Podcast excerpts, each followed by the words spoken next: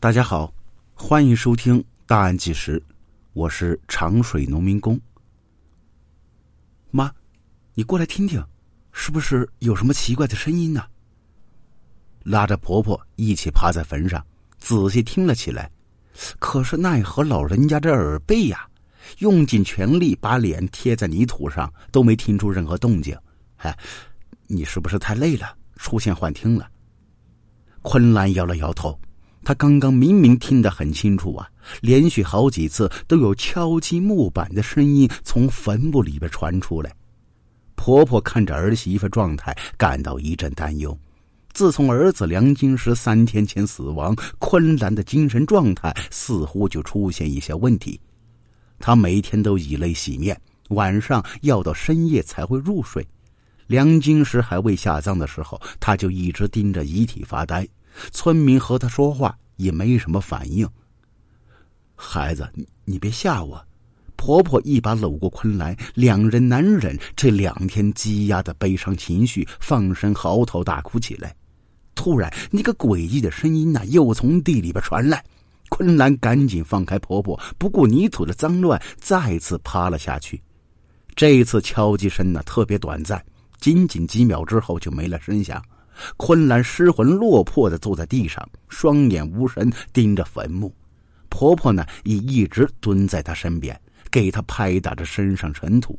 过了几分钟啊，昆兰似乎下定什么决心一样，快速冲到丈夫坟前，双手拼命的刨起土来。婆婆被她这一举动吓得可是呆愣在原地呀！哎，不能这样，你放手！反应过来的婆婆扯着儿媳妇胳膊，有些气愤的怒吼。金石已经死了，你这是在干嘛？昆兰这才停下动作。她比谁都清楚丈夫已经死了，可是她也能够肯定坟里边一定有怪声。这些怪声呢，难道是在预示什么吗？而且似乎这一年多来，家中怪事就没断过，每天糟心事烦心烦神。这段时间呢，更是身心俱疲。这一切都很不真实。昆兰觉得自己需要好好的理一理思绪。其实丈夫的离开，昆兰早就能够觉察到，她的身体状况一天不如一天，突如其来的病痛把她折磨的已经不成人形。具体丈夫得什么病，大家都不知道，只是觉得生病这事特别蹊跷。梁金石原本是一个特别壮实的汉子，以前干农活比谁都有力。就连很多同龄人都不如他，村民呢也很喜欢找他帮忙。可是这一年前，不知道什么原因呢，他突然暴瘦，饭量也不如从前。昆兰记得呀，她曾多次叫丈夫去医院检查一下，最终呢都被丈夫用没事的借口阻拦下来。梁金石觉得自己还年轻，应该呀只是吃错什么东西，过段时间就好了。而且看病花销太大，年幼的孩子还在读书，家中呢也拿不出钱来去做检查，所以这病呢也是一拖再拖。昆兰看着丈夫每天强撑一口气，拖着虚弱身体下地干活她的心里边五味杂陈。这些年虽然过得很贫苦，但夫妻俩也算是苦中作乐，从来不会发生什么争吵。你还是去看一下吧。昆兰为梁金石熬了药，心里边愈加忐忑。这俩月啊，他已经快要连路都走不稳了，身上更是瘦成了皮包骨头。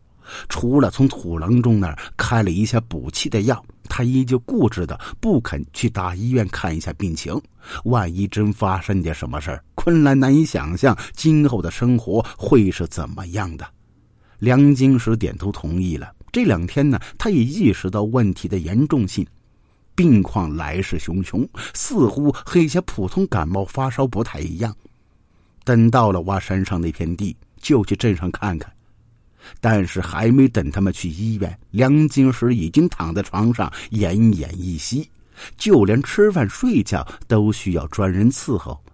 而且最重要的是，他的脚上出现了莫名的溃烂，一些严重的地方甚至都能看到骨头。这种剧烈疼痛也让他生不如死。昆兰赶紧请来村里的老医生来看，老医生摇了摇头，转身呢就离开房间。这种病症她是第一次看到，她也不敢轻易下结论。没办法，她只能带着丈夫去镇上医馆求医，因为没有太多知识文化，医生说的病她也不懂，只知道遵照医嘱，每天按时为丈夫吃药。可是病也看了，药也吃了，梁金石的病情啊始终没有好转，身体反而每况愈下。除了吃饭、上厕所，她都是躺在床上昏昏欲睡。昆兰无助的看着丈夫，四里八乡有名的土大夫，她都请了看了，还开了不少偏方。现在她真的已经想不出能够治好丈夫的法子。而且这段时间以来呀，看病花了太多的钱。昆兰万般无奈之下，暂时把丈夫交给婆婆照顾，自己孤身一人前往外地打工挣钱。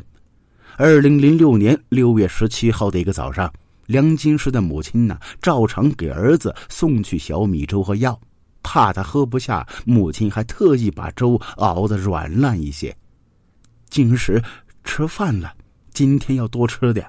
梁母轻轻摇着梁金石的手臂，试图把他叫醒，但不管梁母如何呼唤，梁金石始终一动不动。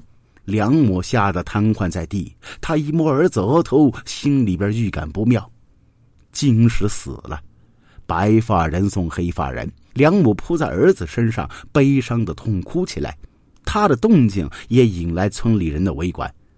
梁金石的大哥挤进人群。不敢相信的他摸了摸弟弟的手，弟弟手脚已经开始出现僵硬的情况，他赶紧给昆兰打去电话，顺便呢请村民帮忙一起处理弟弟的后事。等昆兰赶到，梁金石已经安静的躺在棺木里，伤心不已的昆兰不得不面对现实，因为按照村里习俗啊，人去世之后啊，要热闹的办三天丧宴，所以昆兰才不得不打起精神来。招待所有宾客，三天结束，梁金石呢也被抬上山。下葬结束之后，所有人呢都陆陆续续离开，昆兰呢也赶回家中送客。看病欠下的债，葬礼的花销，孩子的学费，压得她喘不过气来。和婆婆商量之后，她打算今天就去外地打工。在走之前呢，她想去看看丈夫最后一眼。婆婆看到她这样，也心疼的跟着她一同前往。或许是难掩心痛，昆兰趴在坟上就哭起来。这也就发生了开头的一幕。连续听到好几次怪声之后，昆兰赶紧联系大哥，大哥急忙带上几个村民，急匆匆的赶来坟地。但是啊，等他们来到现场之后，这个怪声呢似乎就终止了。大哥趴下听了许久，坟墓里边都没传出什么声音。你确定吗？大哥疑惑的看着昆兰，昆兰很坚定，点点头。在场的人都不可思议的看着他，这事儿在村里边从来没发生过。难道是老鼠在啃咬棺木？一时间呢，坟地里边站满了看热闹的村民，大家都好奇的伸长脖子观察着梁家的神情变化。不像是老鼠。昆兰描述那个怪声，似乎呢像是咚咚咚的敲击，里边还夹杂着人在说话。大哥听完吓了一跳啊！婆婆赶紧上前捂住昆兰的嘴，让他别乱说话。人都已经死了，坟里边怎么可能会有人声呢？在婆婆观念里边，这是不尊重死者的意思。看大家都不相信自己，昆兰急得直跺脚。为了证实所说的属实，他又趴在坟上仔细的听了起来。村民呢也紧张看着他，不敢发出一点声响。咚，咚，咚。过了十分钟，怪声再次传来。大哥呢也赶紧趴下，和昆兰一起听动静。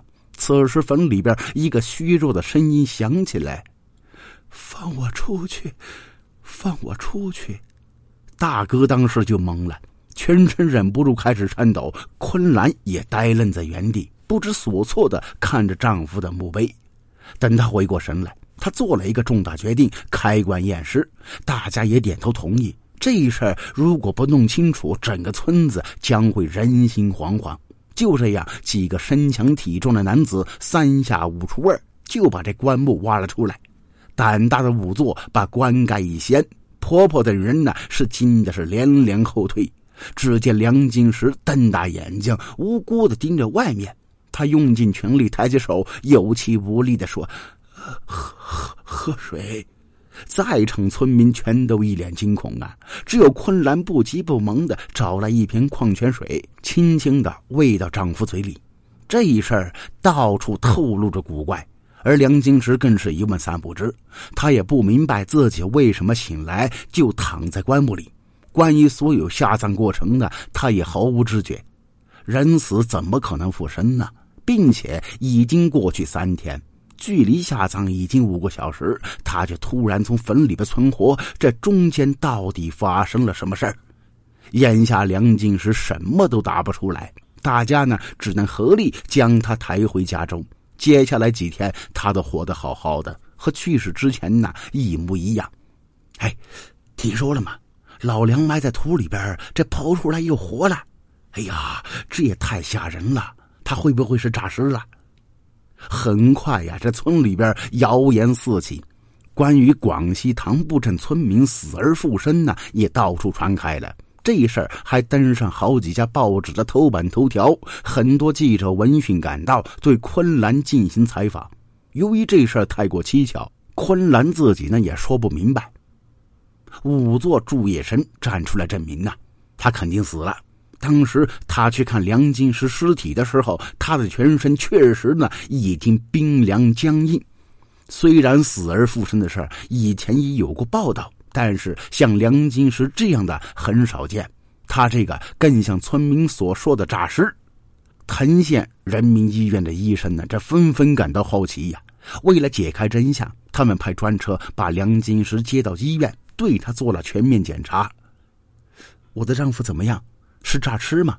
昆兰全程陪在梁金石身边，照顾着他这几天的生活起居。相较于他人的紧张，昆兰显得镇定得多。只要丈夫好好的，对她来说就是好事根据医学，诈尸根本不可能存在。关于诈尸的说法也是迷信。他这种情况啊，应该是有原因的。他肯定是没有死。医生拿着体检报告，仔细的研究上面数据。通过身体各项指标来看，医生找到真相：梁金石有糖尿病，他陷入了一个假死状态。糖尿病怎么可能会导致假死呢？因为农村没听过这个病。昆兰呢也十分好奇。医生告诉昆兰，梁金石的糖尿病已经达到很严重地步，处于高渗性脱水，并且还伴随着一些并发症，随时呢会陷入昏迷状态。当时梁金石可能就这种原因昏死过去，而仵作和其他人就只有通过触摸身体温度和呼吸判断他已经呈现死亡。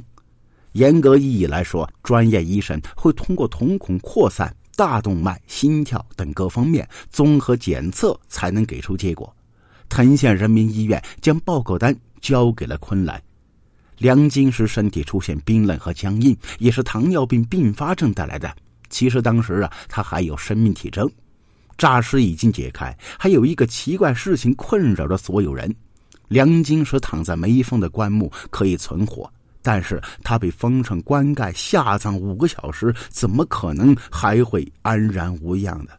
按理说，在一个密闭且氧气量极低的空间里边，梁金石即便没有昏迷，也有可能因为缺氧窒息而死。而且他呼吸非常微弱，根据他的耗氧量来算，他顶多在棺木里边可以呼吸三个小时，那还有两个小时无氧时间，他是怎么度过的？这个问题，医生也询问梁金石，可是梁金石自己呢也整不明白。他醒过来之后啊，一直敲着棺木，希望外界能够听到他的声音，把他救出去。幸亏你来了，梁金石看着妻子，当时他太过虚弱，只能敲几下。就不得不停下来休息，所以才导致昆兰听的是断断续续。现在只剩下氧气的问题还未解决，专家跟着昆兰回到家乡，希望从梁金石下葬地方找到真相。通过对墓地实地考察，大家呢也为梁金石松了一口气。他这次没有死亡呢，也算是不幸中的万幸。如果再晚一两个小时，他可能真的就撒手人寰了。这也取决于当地特殊的墓葬方式。普通墓葬就是挖一个坑，把棺木封死，埋进土里；而梁金石这个村呢，则是在坡上斜着挖个洞，把棺木放了进去。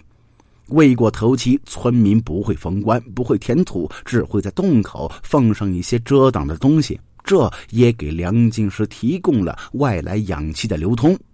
种种结论下来，总算解开梁金石诈尸的真相。而世界上也没有什么死而复生这一说法，所有死而复生的人都是因病或者其他原因出现假死状态。这也恰好说明医院诊断的重要性。像梁金石一样，身体出现状况，应该及时去正规医院进行治疗，不要拖着不管，或者轻信偏方，最后导致病情严重。而且呀，小医院很多设备并不齐全，如果无法检测到，那也要听从小医院的建议，去到大医院进行严密检测。好了，这个故事就讲到这儿了，感谢您的收听，咱们呢下期见。